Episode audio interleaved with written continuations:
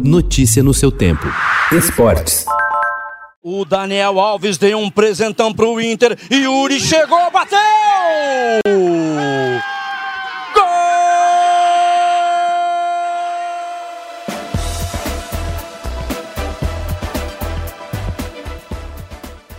O Internacional massacrou São Paulo no Morumbi, venceu por 5 a 1 e assumiu a liderança do Brasileirão. Após o primeiro tempo terminar em 2 a 1, o atacante Yuri Alberto marcou três na etapa final e decidiu a partida.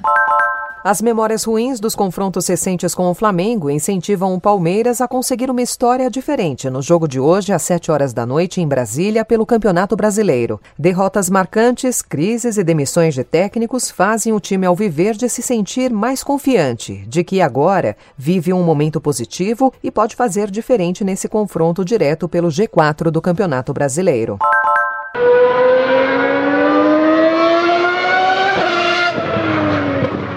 Piloto Pietro Fittipaldi não quer ficar parado neste ano. Depois de correr as duas provas finais da Fórmula 1 em 2020 pela Haas, no lugar do francês Romain Grosjean, o brasileiro tem nova estratégia para se firmar na categoria. O plano é conciliar a espera por uma possível vaga a ser aberta no grid com a disputa de outro campeonato, como a Fórmula Indy e competições de endurance.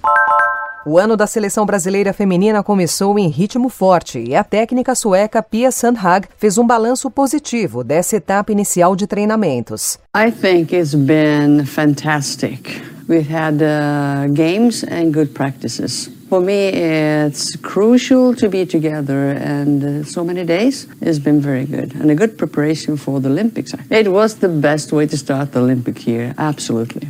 Do dia 5 até ontem, a equipe ficou concentrada em Viamão, no Rio Grande do Sul, para o primeiro período de preparação, já de olho nos Jogos Olímpicos de Tóquio 2020. Para a treinadora, foi uma importante oportunidade para avaliar de perto as atletas.